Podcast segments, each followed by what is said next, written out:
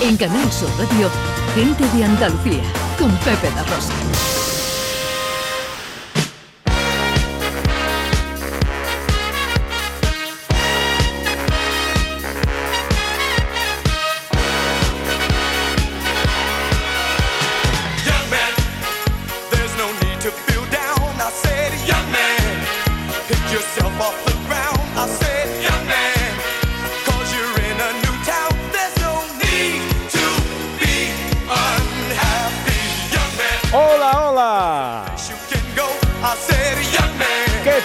¿Cómo están? ¿Cómo llevan esta mañana de sábado 30 de diciembre de 2023? Ojalá en la compañía de sus amigos de la radio lo esté pasando bien la gente de Andalucía.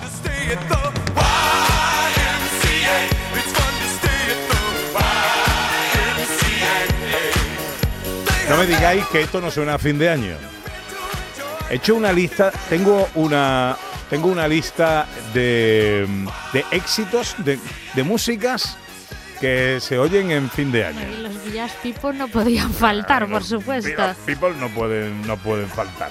Eh, luego en los sonidos de la historia vamos a hablar de la noche vieja, ¿no? Sí, vamos a hablar de cosas que hacemos en Nochevieja, que algunas son como muy contemporáneas, ¿no? Pero que siempre generan conversaciones el día 31 de diciembre en la familia, ¿no? Y, como- y cosas que se comentan como en la familia, en la- después de la cena, cuando cenemos mañana y tal, pues hablaremos de cosas, pues vamos a comentarlas un poco. Somos animales de costumbres. Totalmente, ¿eh? Ahora, eh, si, si yo le preguntara a los oyentes una canción de ya de cierta edad, ¿eh? una canción de Nochevieja, ¿cuántos no apostarían por esta? Porque esto más que una canción es un momento Nochevieja, ¿no?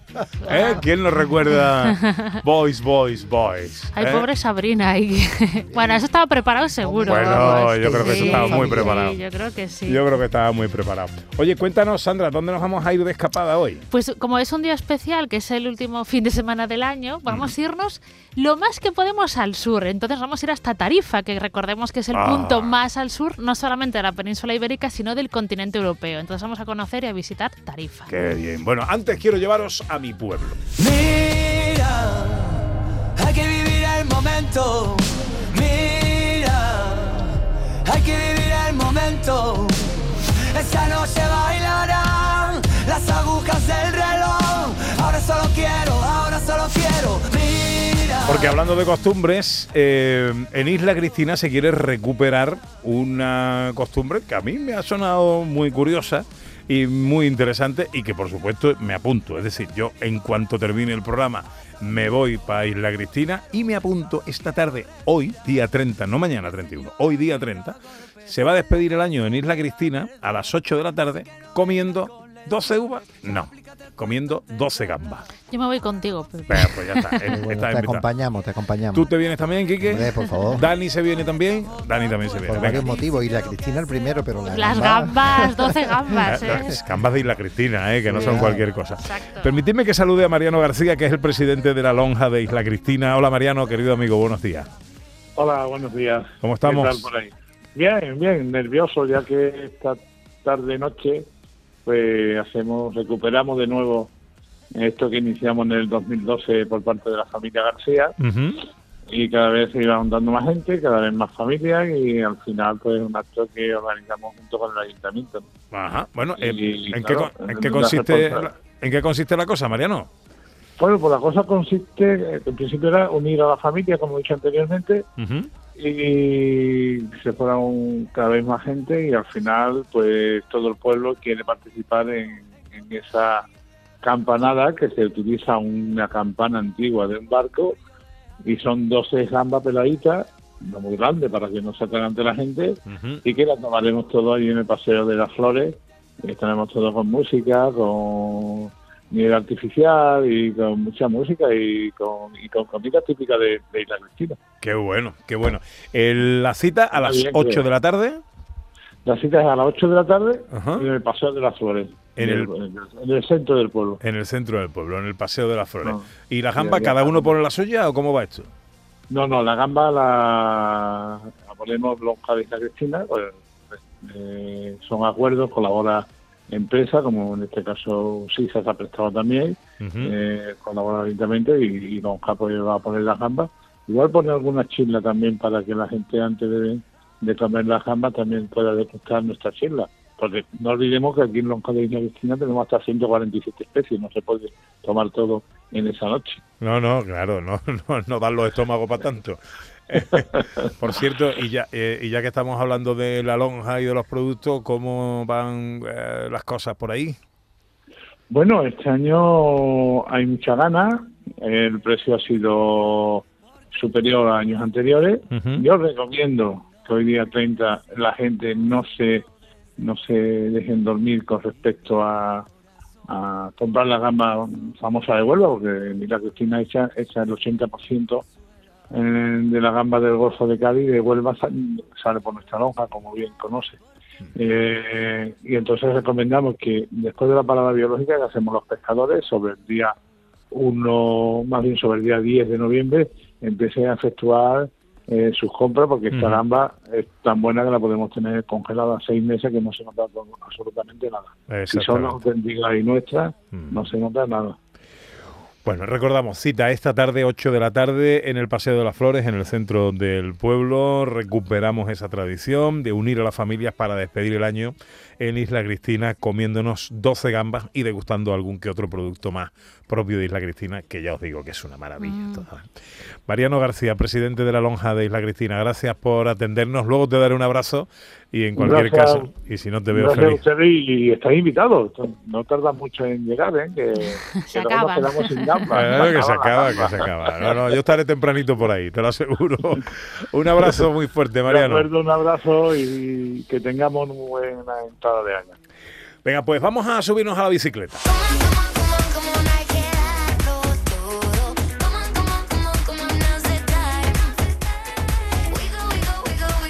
El gran Quique Cicles, nuestro hombre de la bicicleta, viene hoy entusiasmado. Sandra viene contento, pletórico. Se me Eh, nota, ¿no? En los colores de la carita. Hombre, es que aquí que le pones una bicicleta y ya está contento, no hace me falta darle emociona, me más. emociona. venga, va, hoy nos va a llevar a Mm. su casa. Sí, sí, sí, así es, a mi casa, a mi casa, a casa Papiqui, por casa, por pasa, bu- a ver, a ver si lo A digo, ver, por ay, casa champán.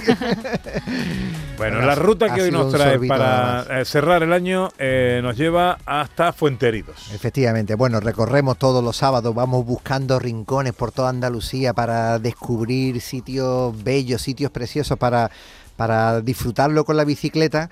Y hoy el corazón en el último del año pues me lleva a mi tierra, al pueblo de, de mis padres.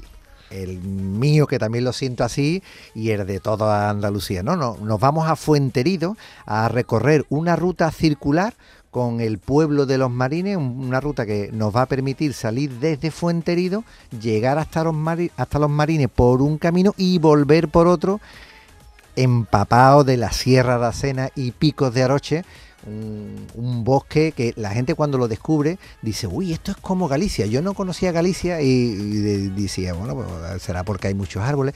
Cuando vas a Galicia y ves la frondosidad de aquella vegetación, claro, ahí entiendes cómo la gente en, el, en esta sierra de Huelva pues, puede encontrarse así, ¿no? Y además, los ciclistas, una vez que descubren este, este paisaje, esta ruta, pues la pueden disfrutar durante todo el año. El invierno mm, propiamente no tiene mucha dificultad de- por temperatura, pero cuando llega el verano, estos bosques de, bosques de alcornoque, encina, pues te siguen dando mucha sombra.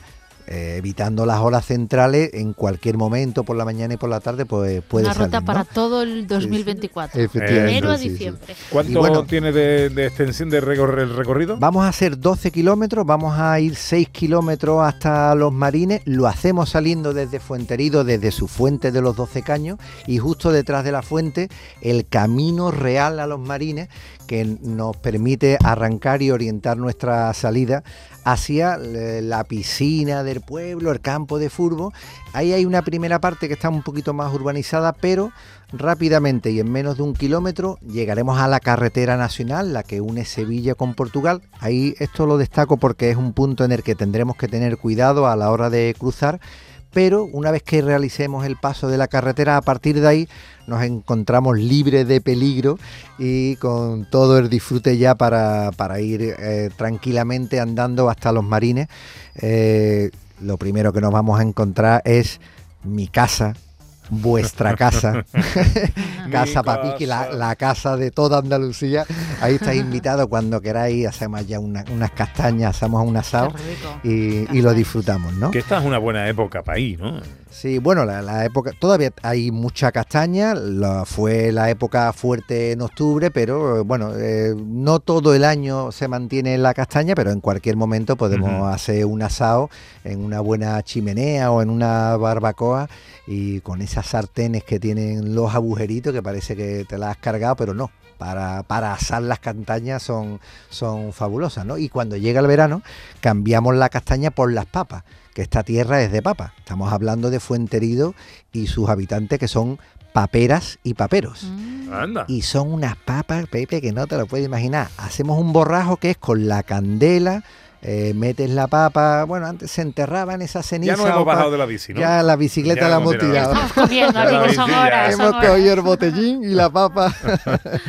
bueno, sí, continúo porque eh, una vez que hemos pasado Casa Papiqui, entramos en un barranco, el barranco de Buen Vino, donde tenemos un puertecito que se llama Puerto de los Marines, el pueblo al que vamos a destinar, y desde allí vamos a tener un punto alto donde vamos a divisar toda la sierra y se ve además Fuenterido perfectamente con la torre, con su, su campanario de, de su iglesia y es un, un punto muy bonito para pararnos. Fíjate que vamos a hacer 6 kilómetros para llegar a los marines, pero sin entretenernos mucho, vamos a echar una horita. ¿Por qué? Porque el camino va pidiendo que, que nos vayamos parando y vayamos, vayamos disfrutando de, Pero, de ¿es este pendiente recorrido. o es llano? Bueno, esta sierra no tiene grandes montañas, grandes subidas, pero sí eh, es un poquito rompepiernas, ¿no? Sube, baja, sube. Esta subida, por ejemplo, a- al puerto de los Marines, además es un poco pedregosa y a lo mejor en algún tramo pues nos tenemos que bajar, levantar un poquito la bicicleta para salvar alguna roca,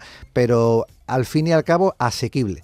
Bueno, eso pasa también en Galicia, Sí, en el hay mucha- Camino de Santiago, que lo hice yo en bicicleta por el, eh, la ruta Muy francesa. similar, Había zonas en las que te tenías que bajar de la bicicleta porque no, vamos, Es porque no se- imposible, no se, podía. Sí, sí, Rompes sí. las piernas ahí. piedras ahí que... Allí, por ejemplo, está el puerto, el puerto de Piedrafita y el de Ocebreiro, ¿no? Ocebreiro, Eso es. correcto. Que eso sí, por ejemplo, son subidas en las que hace 5 o 6 kilómetros. Eso no, no lo vamos a encontrar aquí. Aquí vamos a subir 200 o 300 metros. Pero volvemos a llanear o a bajar para después ¿Y recuperar. esto es para ¿no? todos los públicos? ¿Sí? ¿Cómo lo Bueno, dirías tú? Sí, bueno, con Mm. tomándonos esos tramitos de subida con un poquito de, de calma, pero sí, bueno, eh, Quique, que ahora ya lo tenemos en Holanda, Ah, pero a- eh, arrancó aquí con su bicicleta cuando pequeño y este era uno de los caminos que, que más hacíamos y, y bueno, y el claro, tío por el disfrutaba. tráfico que no hay, Sí, claro. bueno, disfrutaba y me hacía a mí disfrutar ¿no? con la bicicleta. Y rápidamente nos, en- nos encontramos en el, en el pueblo de los marines. Los marines además que tiene unos lavaderos espectaculares que todavía se conservan tal como se, se utilizaban en aquel entonces. Y además también otro mural muy bonito, muy, muy simpático de descubrir porque es un mural con, con unos paños bastante grandes de dos metros por tres metros en el que representan cada uno de los 29 pueblos que tiene toda la Sierra de Aracena y Picos de Aroche. Qué bueno. Entonces, sí, están muy, muy identificados cada uno y bueno, también tiene su visita. Lo hacemos además propiamente por el recorrido que tiene el pueblo de los marines y ahora volvemos a salir de los marines para volver hacia Fuenterido, lo hacemos por una calle empedrada muy bonita con una alameda de eucalipto. Él, él es una, la- está en la zona del cementerio para que podamos preguntar y orientarnos.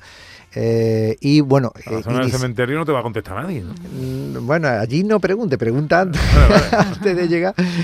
Y bueno, como te decía, mm, eh, hacemos el camino de vuelta. Llegamos a una zona eh, que se llama el Charco Malo y es, es un barranco que recoge, bueno, agua de distintos arroyos y de distintos barrancos del lavadero. El agua que se, que se utiliza en el lavadero termina saliendo por este eh, charco malo y ahora paseamos junto a ese arroyo entre, entre álamos que, que van a- acompañándonos al lado de la ribera. Es que le da un colorido eh, fabuloso. y se nos acaba el tiempo.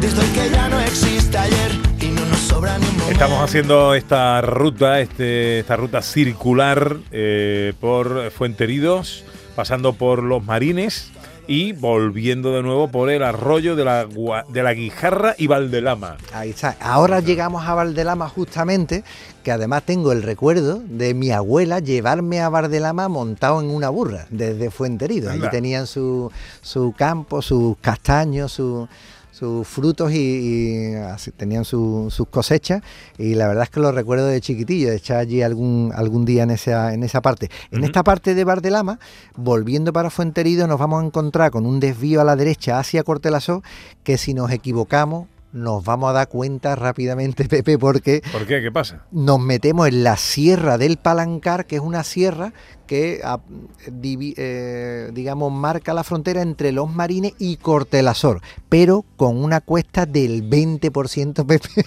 que rápid- rápidamente vamos a decir, esta no es, este no es el camino, Por aquí efectivamente. no es, por aquí no es. Está muy bien señalizado toda esta ruta y, y podemos seguir bien las indicaciones.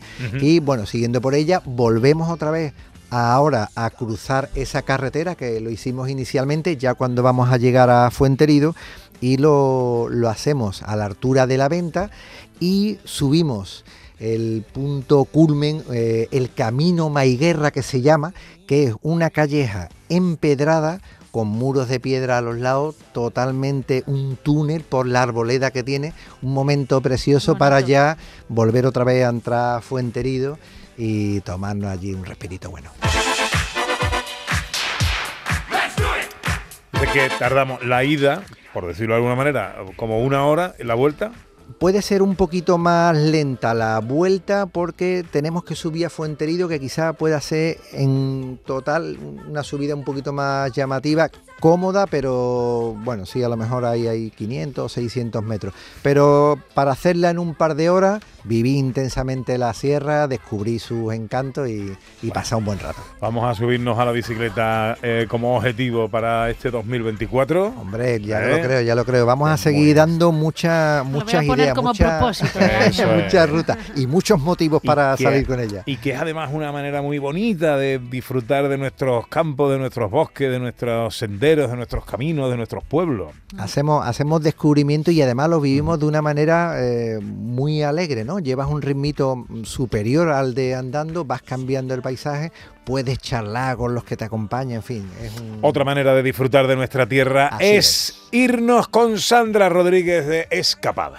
Una vereita alegre, con luz de luna o de sol, tendía como una cinta con su lado de arrebol.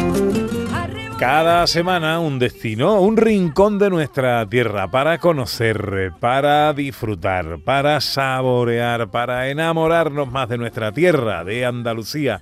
Sandra, hoy que cerramos el año, nos quieres llevar muy al sur. Lo más al sur que podemos en toda Europa. Nos vamos a ir a Tarifa.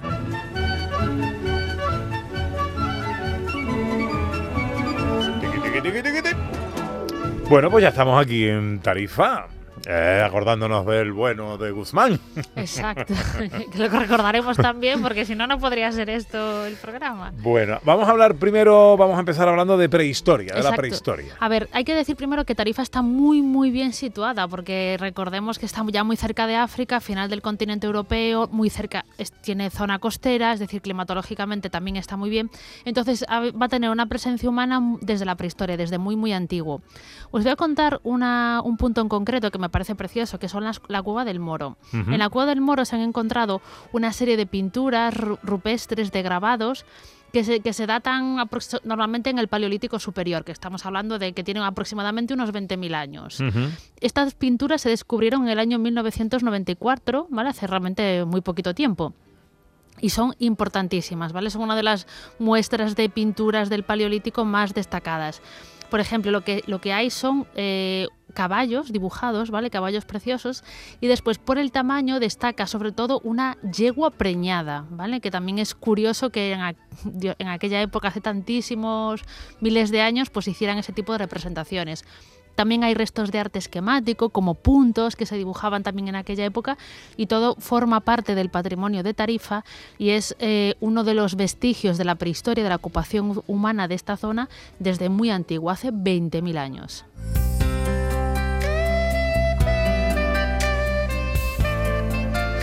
¿Quieres hablar ahora de Roma? Claro, a ver, me voy a repetir un poco, ¿vale? Pero es que estamos en Tarifa y quizá en este término municipal está uno de mis yacimientos arqueológicos favoritos, que es Bailo Claudia, Eh. ¿vale? Es precioso, está a unos 22 kilómetros más o menos de lo que es Tarifa y es un yacimiento maravilloso. Eh, Que se- se ve muy bien el, el- cómo era la construcción de la ciudad. Y de- ¿no? Yo, yo digo siempre, cuando voy allí, digo, ostras, es que eligieron el mejor sitio para vivir que podían, Joder, ¿vale? Porque tenía unas vistas, no un clima. los romanos, ¿eh? Exacto, Sí, nunca muy fueron. didáctica, pues ¿eh? se pueden decir muchas cosas de los romanos, pero que eran tontos, muy pocas.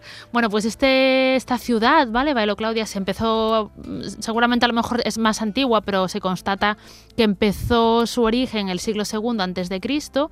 Va a estar ocupada hasta el siglo VII, más o menos, que pasaron una serie de cosas que hacen que finalmente se deje esta ocupación, un maremoto, crisis económicas, etcétera, etcétera. Es la ciudad más importante en aquella época, era un puerto marítimo fundamental y se dedicaban sobre todo a la pesca, a la industria del salazón y a la creación de garum, ¿vale? Que es esta salsa que le gustaba tantísimo a los romanos y que curiosamente era como un furor en la época romana y hoy por hoy la hemos perdido. ¿Por qué es tan importante Bailo Claudia? Sobre todo porque se pueden ver todos los elementos que constituyen una ciudad romana. Pues tenemos el trazado de las calles, los templos que había, los edificios, el teatro, restos de tiendas y de diferentes lugares que formaban parte de la vida cotidiana de todos estos habitantes que formaban parte de Bailo Claudia. Pero sobre todo se dedicaba, era un puerto comercial fundamental y sobre todo se dedicaba a esto, a, la pesca, que todavía sigue siendo una actividad económica muy importante donde estamos en la actualidad, y a la industria del garum. Bueno, ahora sí, eh, hay que tocar al bueno de Guzmán. Exacto, vamos a ir a la Edad Media. Ahora hacemos un, dejamos allá la prehistoria, Roma y vamos hasta el siglo XIII. Bueno, importantísimo, de nuevo, Tarifa como un enclave fundamental para el control de esta lucha de conquista y reconquista entre cristianos y árabes, ¿vale? Y musulmanes en aquella época. Se produce por la, la batalla del Estrecho, va a tener muchos problemas y en el año, en el siglo XIII, Sancho IV el Bravo va a conquistar Tarifa gracias a la ayuda de don Alonso Pérez de, Guzmán. Eh, se va a quedar este señor en el castillo de Tarifa, ¿vale? Custodiando la ciudad. Pero poco después, en el año 1294, recibe un asedio, ¿vale? Porque quiere que vuelva, en este caso asedio por mereníes y nazaríes, para volver a conquistar la ciudad a los cristianos. Eh, la defensa era muy dura, entonces esto no iba a, no llegaba a nada, ¿vale? No había, no se rendía Tarifa. Entonces secuestran al hijo de el que será conocido como Guzmán el Bueno, al hijo del alcalde, del alcaide, perdón, y le dicen que o entrega Tarifa o matan a su hijo.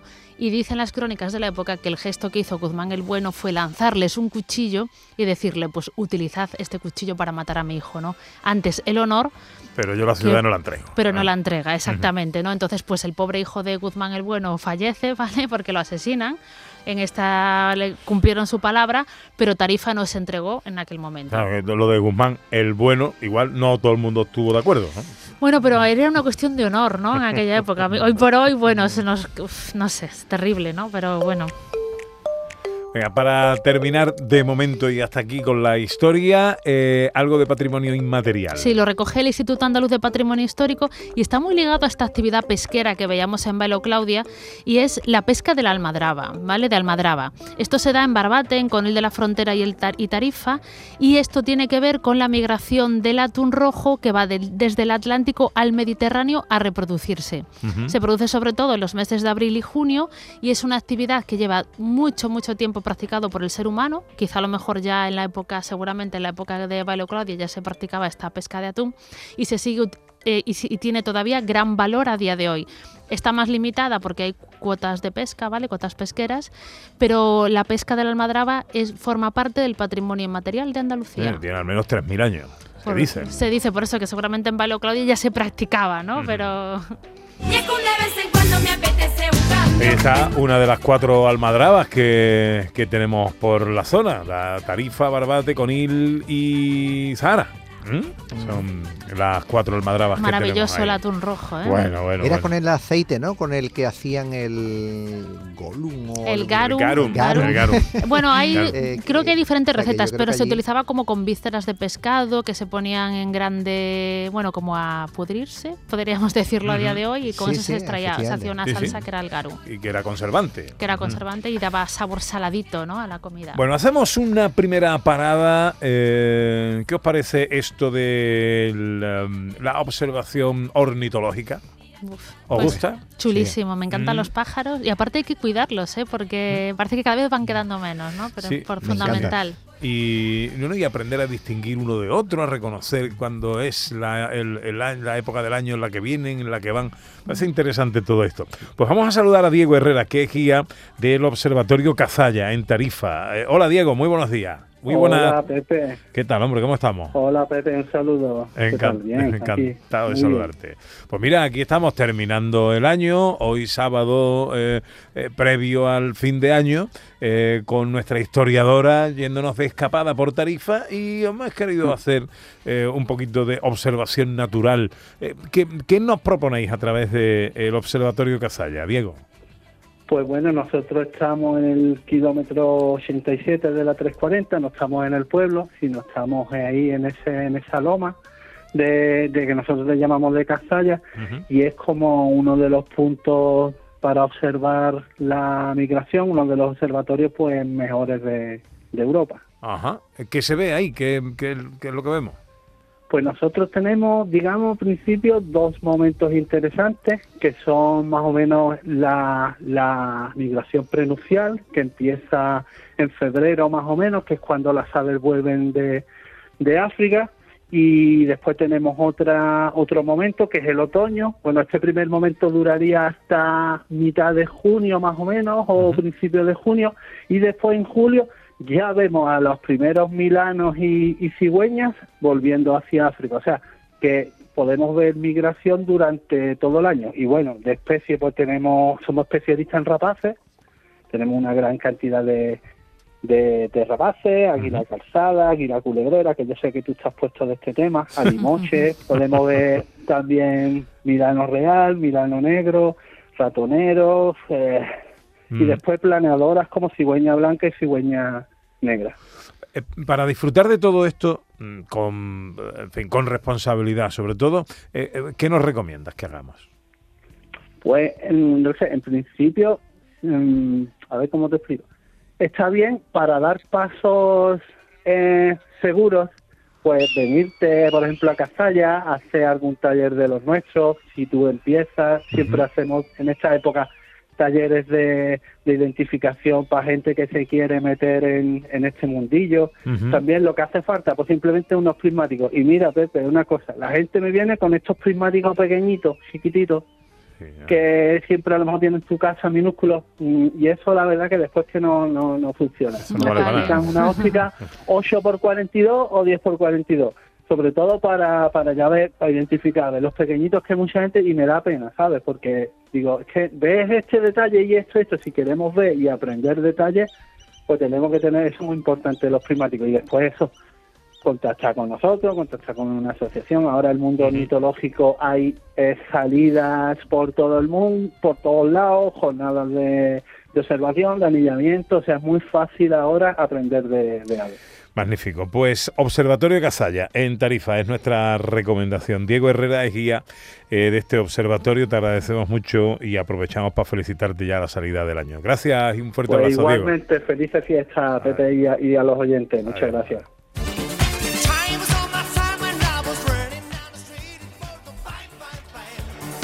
Visitas indispensables, Sandra. Bueno, pues la primera, la antigua iglesia de Santa María, es el templo más antiguo de la ciudad y fue la iglesia mayor de Tarifa pues hasta el siglo XVI. Está emplazada en el recinto del castillo de Guzmán el Bueno, tiene planta cuadrada y tras una rehabilitación hoy forma par- hoy es una sala municipal y totalmente visitable. Entonces recomendamos la antigua iglesia de Santa María.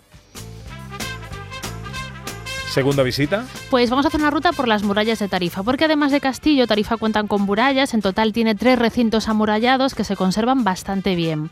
¿Alguno de los lugares destacados de estas murallas? Pues la Torre de Miramar, que es de época almorávide, o el recinto de época almohade, conocido como Aljaranda. Entonces recomendamos con- conocer las murallas de Tarifa. Y tercera visita. Pues algo más contemporáneo, el castillo de Santa Catalina. Eh, bueno, el edificio que original de que estuvo en esta zona tuvo diferentes usos a lo largo del tiempo, pero por eh, su ubicación estratégica, sobre todo se le dio un uso mi- militar.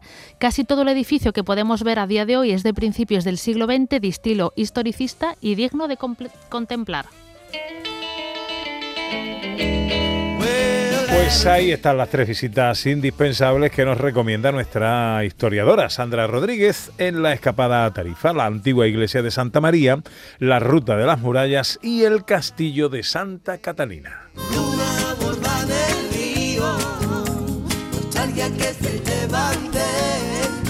Bueno, y estando en Tarifa, eh, ¿qué se os ocurre a vosotros que yo os puedo recomendar?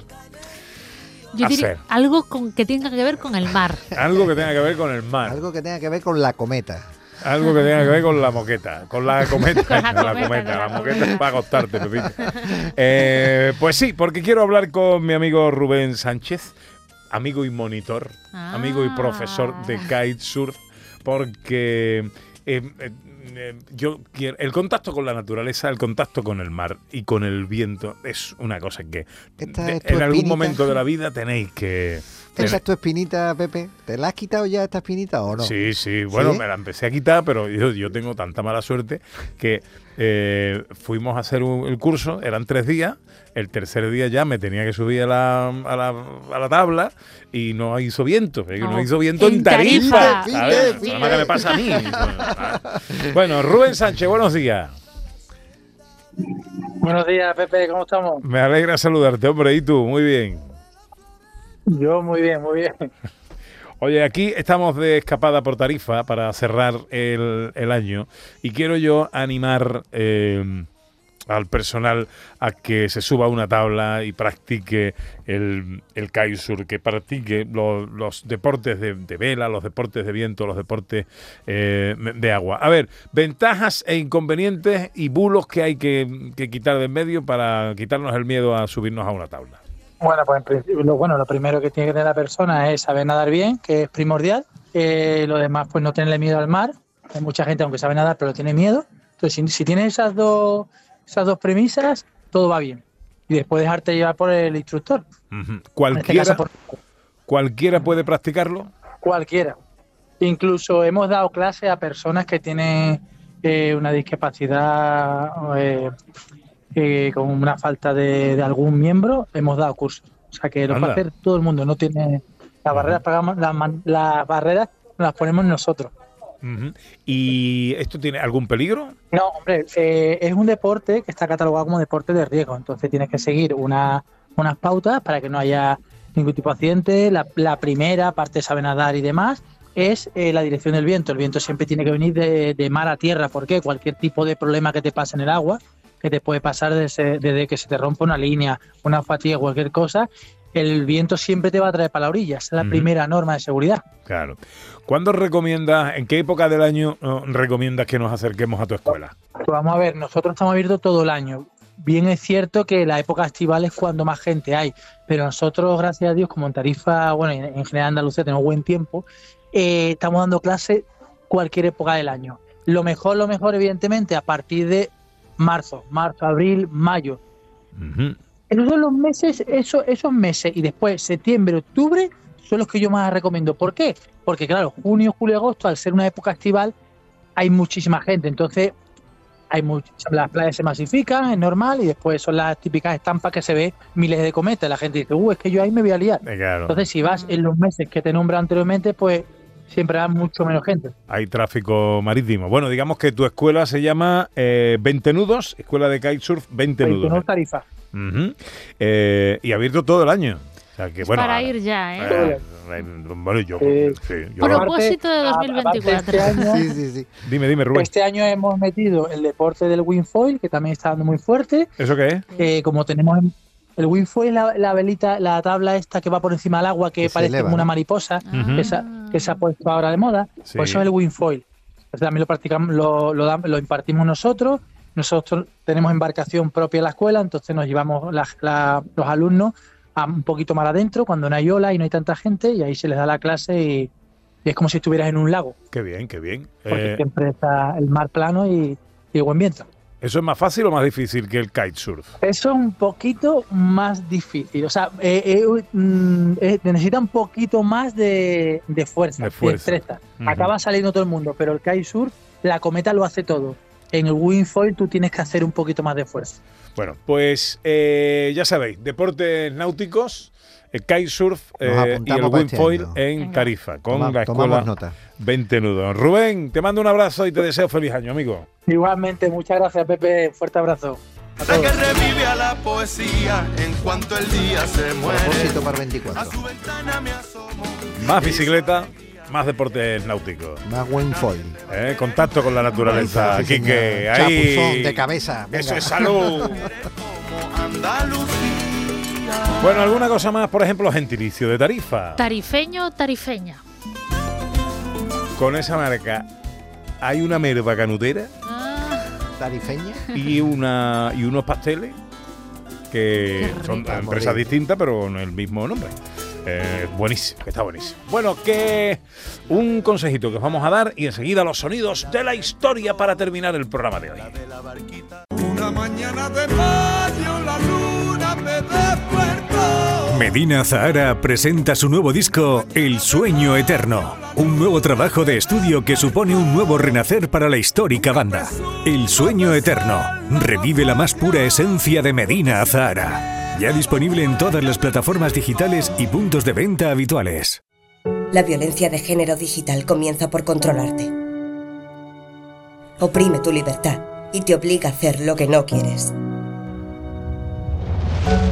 Empieza con un mensaje. Termina con una vida. Detéctalo a la primera. Denúncialo. No estás sola. 900-200-999. Pacto de Estado contra la Violencia de Género. Gobierno de España. Junta de Andalucía. Los fines de semana nos despertamos en los mejores rincones de Andalucía para que conozcas su historia, su cultura, sus curiosidades, sus leyendas. Te invitamos a conocer una Andalucía llena de talento, hermosa, fascinante y única. Andalucía Nuestra, los sábados y domingos desde las 7 de la mañana en Canal Sur Radio con Inmaculada González. Contigo somos más Canal Sur Radio. Contigo somos más Andalucía. En Canal Sur Radio, gente de Andalucía con Pepe La Rosa.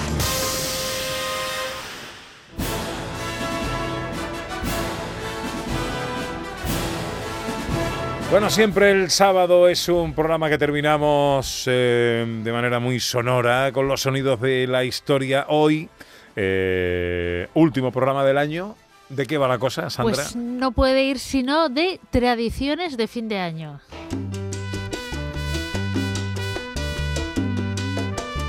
Tradiciones de fin de año. Primera tradición de fin de año, lo primero, fin de año, ¿qué se te viene a la cabeza? Aquí qué? Pues la uva con la familia, ¿no? La uva con la familia. Aquí es Sandra. También las uvas, las uvas. Uva con la familia. sí, Son sí. por supuesto. Sí, sí, sí. Bueno, pues ¿con qué empezamos? Bueno, esto es una tradición como reciente y creo que esto pasa en todas las casas, ¿vale? Que es que cuando vamos a tomamos las uvas viendo la tele, viendo Canal Sur, ¿vale? Las uvas en Canal Sur, pues después hablamos del primer y el último anuncio del año. Buy the world a home and furnish it with love. Grow apple trees and honey bees and snow white turtle doves. I like to quiero dar un mensaje de paz. Y junto al árbol revivir. Hombre, el árbol de Coca-Cola. Bueno, este es un anuncio del año 71, quizá uno dicen que el anuncio más mítico de publicidad, ¿no? De todos los tiempos, como Pues, está importantísimo. entre ellos seguro. Sí, sí, sí. En se- seguro. Bueno, Coca-Cola en el año 71 no fue ni el primero ni el último anuncio del año en España, pero sí lo fue en el año 90-91, ¿vale?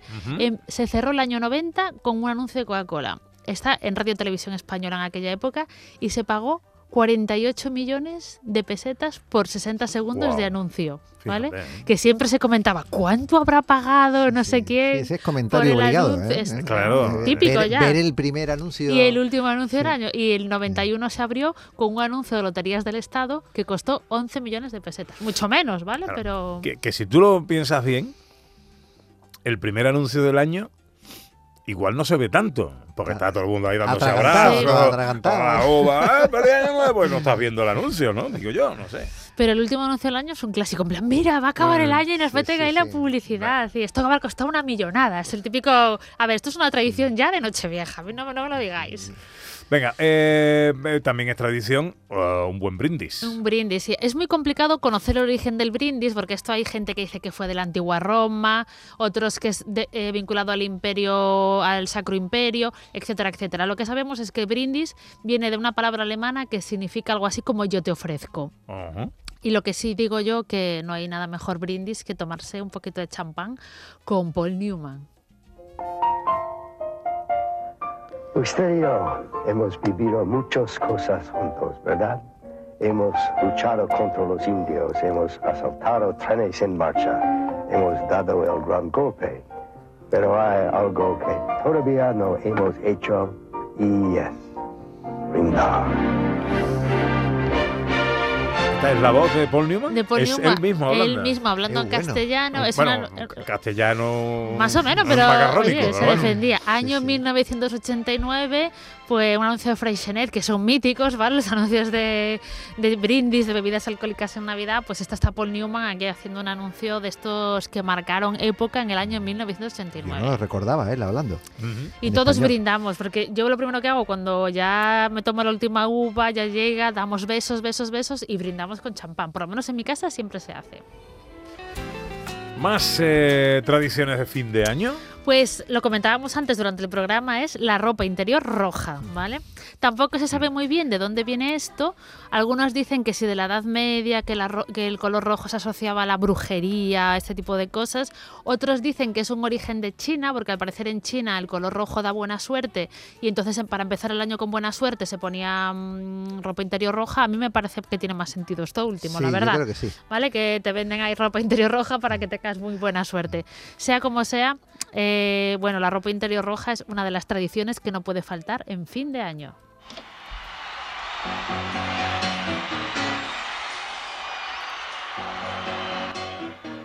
Just take those old records on the shelf. A esto me suena a mí de una peli, ¿no? Esto es Risky Business, que sale Tom Cruise bailando en ropa interior. La verdad que no es rojo ni es fin de año, pero me parece brutal esta escena, ¿eh? Pero tú lo has querido meter, ¿no? Una película súper divertida, así de como juvenil de los 80 y no, brutal. Es verdad, está muy bien ahí. Es eh, un bailecito ahí en ropa interior que está muy bien. Bueno, a ver, eh, os propongo un top musical de las eh, músicas eh, que no pueden faltar en fin de año. Venga. Y en el número 5 está esta. En la puerta del sol, como el año que fue.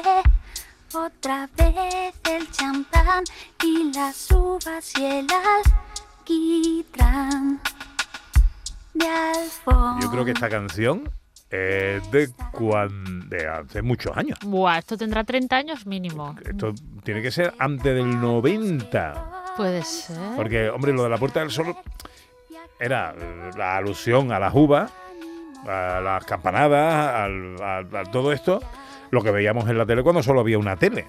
Sí. Ya luego con el resto de las teles, cada uno iba buscando su sitio, ¿no? Ya no era solo la Puerta del Sol. Y ahora ya te vas a cualquier otro sitio, no hace falta que sea la Puerta del Sol. Y sin embargo está ahí la Torroja todos los años. Sí, ¿Quién no pincha esto, eh? La utilizan allí de, de música en, en- en la Puerta del Sol. Bueno, de campanadas hablamos. Bueno, pues las campanadas también es una celebración típica de fin de año, pero en casa, si estamos en casa con nuestra familia, lo típico es comerse las 12 uvas. También el origen. Hay quien dice, ¿vale?, que esta comerse las 12 uvas viene de principios del siglo XX, que hubo una superproducción de mm, uvas, se le dieron muy bien las cosechas a los agricultores y dijeron que vendían paquetitos de 12 uvas de la suerte, ¿no? Que te tomabas las uvas de la suerte y a partir de ahí tendrías una muy buena entrada del año. Se puso de moda a partir de ese momento, se popularizó y hasta hoy, vamos, que me parece un negocio, una estrategia de marketing buenísima. Hombre, ¿vale? Vamos a sacar un producto que sea algo de la suerte.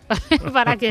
Pero además para lleva que- triunfando más de 50 años. Yo, yo lo recuerdo siempre, ¿no? Siempre, El- hombre, el esto desde principios del siglo XX, campanadas, ¿no? 1900 y poco fue cuando empezó, se supone que la tradición, según cuentan las historias. Y otra tradición fundamental es ver las campanadas, sea donde sea, en la tele. Señoras y señores, buenas noches, bienvenidos a la Puerta del Sol de Madrid. En esta noche mágica y maravillosa, cuando Josema. faltan escasos minutos para que dé comienzo una nueva década, un nuevo decenio, el último del siglo XX. La emoción nos, nos, cons- nos consterna. Gracias, estamos aquí en la Academia Cima, encima de la Academia Cima, eso encima. Vale. Encima, y además Martes y 13, especial No año. No Esto es el fin de año del 90 al 91 también, martes y 13, presentando, bueno, la- las uvas, ¿vale? Las campanadas, ¿no? Entonces estábamos ahí en la tele, no había más tele que una, pues viendo estas uvas que que bueno, que estábamos ahí tomándonos las uvas con esta gente, la verdad. Bueno, más canciones, más top. En el número 4, ABBA. Happy New Year,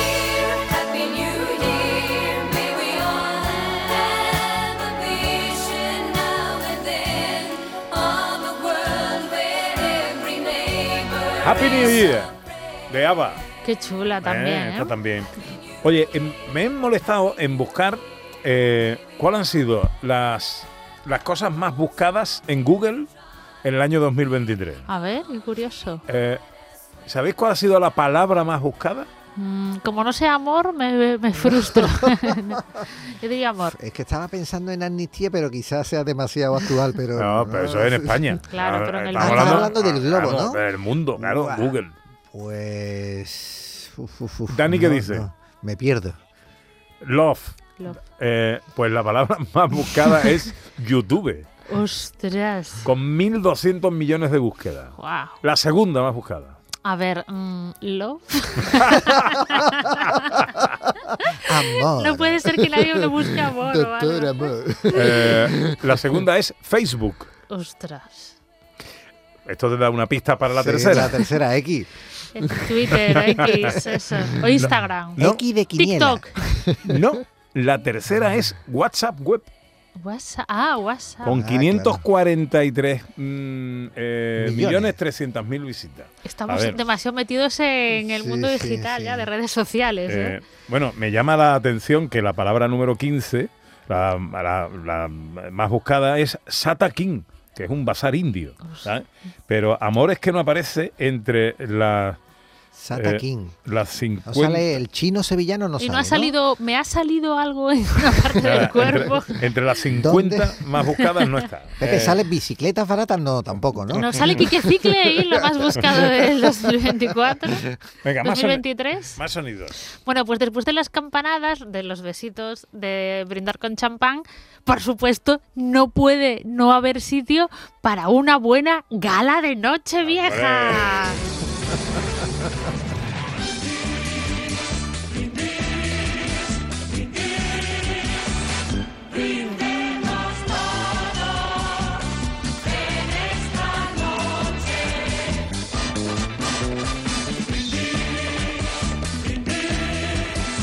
Año 1976. 76, sí. Esto es una cabecera en que todos los artistas que salen están cantando la canción, ¿no? Correcto, con bailarines y tal. Y pues esto fue como el momentazo del año 1976 y todos los artistas de aquel momento aparecían en esta, en esta gala. Después se, intercala- se intercalaba con canciones y creo que en esta gala de Nochevieja del 76 ya aparecía por ahí Bonnie M. ¿Os lo podéis creer? Bueno, el que está ahí es mi padre. Es tu padre, sí, sí, sí, en, la, exacto. en la cabecera esta, eh, que lo he visto cuando mandaste el guion, me puse a buscar ahí, digo, ahí está el tío. Claro, porque- ¿eh? Qué grande. En Es que- smoking con pajarita roja. Toda la gente importante de aquel momento tenía que aparecer en la gala de Nochevieja y por supuesto tu padre, Pepe da Rosa, no podría no salir en esta, en esta gala. Sí, sí, sí. y sí, seguramente sí. tenía su papel y su presencia Bueno, durante todo el programa. Antonio Garisa, Marisan Pérez, porque en estas galas había muchos actores que también hacían, pues, se hacían sketch, parodias. ¿no? Que lo- los, lo- los tiempos de las televisiones entonces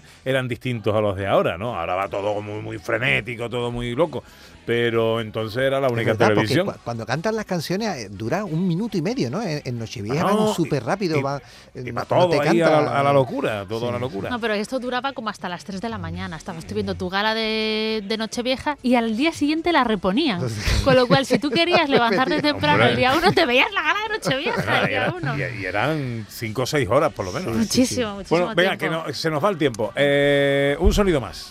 Venga, por último, vamos a escuchar un trozo de una película, ¿vale? Que se llama Si la cosa funciona, que vas a odiar a su director, Pepe, que es Woody Allen, que habla de algo muy importante para el año 2024. Bueno, que cada uno piense para el próximo año, que son propósitos de año nuevo.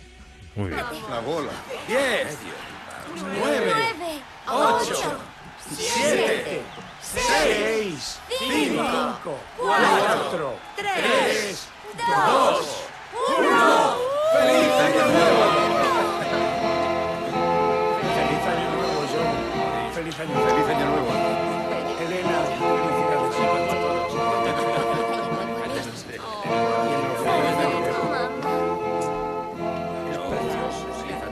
Creedme, odio las fiestas de Año Nuevo. Todos desesperados por divertirse, tratando de celebrarlo de algún modo mísero. ¿Celebrar qué? ¿Un paso más hacia la tumba? De ahí que nunca me canse de decir, aprovecha todo el amor que puedas dar o recibir, toda la felicidad que puedas birlar o brindar, cualquier medida de gracia pasajera, si la cosa funciona. Y no te hagas ilusiones. No depende de tu ingenuidad humana, ni mucho menos. Más de lo que te gusta admitir es suerte en tu existencia. Bueno, eh, ¿Conoces? aprovecha todo el amor que puedas dar y recibir, ¿no? Es como un propósito para empezar el año 2024 súper bien. Yo lo voy a acompañar con ir al gimnasio y ponerme a dieta, ¿vale? La bicicleta y el La bicicleta, la Ahí está, ahí está, ahí bicicleta. está, ahí está. Venga, eh, me quedan tres, aunque sea brevemente. En el top 3,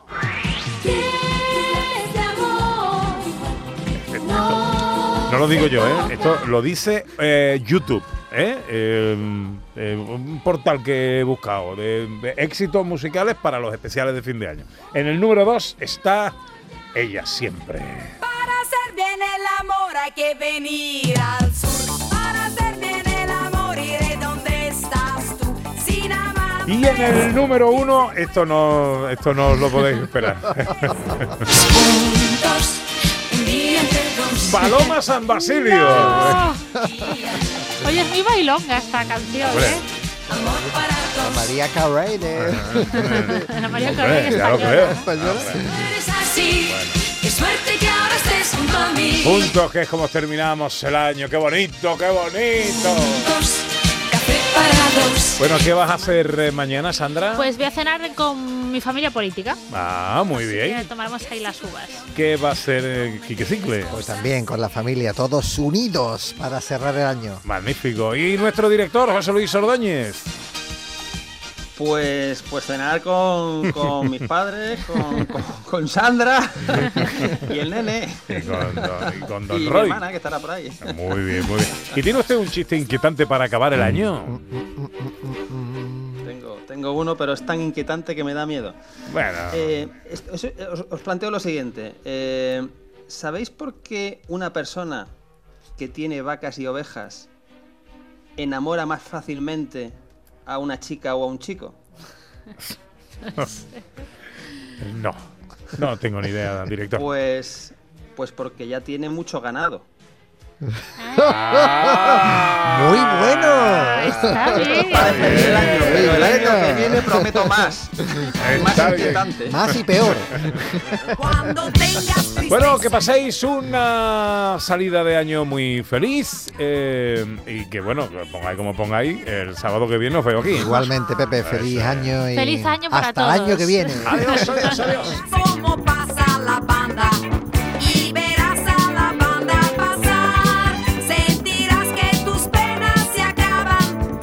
Canta aquí gente de Andalucía. Adiós amigo, goodbye my friend. Ciao ciao amigo, arrivederci, auf Wiedersehen. Adiós amigo, goodbye my friend. Sigue a la banda que con la banda todo va bien. María Chamorro estuvo pendiente de todo en la producción. Dos grandes de la realización y la técnica como Dani Piñero y Manu Japón a los botones. A ver, Manu se lo ha currado hoy, ¿eh? Volveremos mañana, será domingo, será fin de año y tenemos un programa muy especial preparado para todos ustedes. Gracias por estar ahí, amigas, amigos, sean felices. Adiós. Jamás por bailar. Adiós amigo,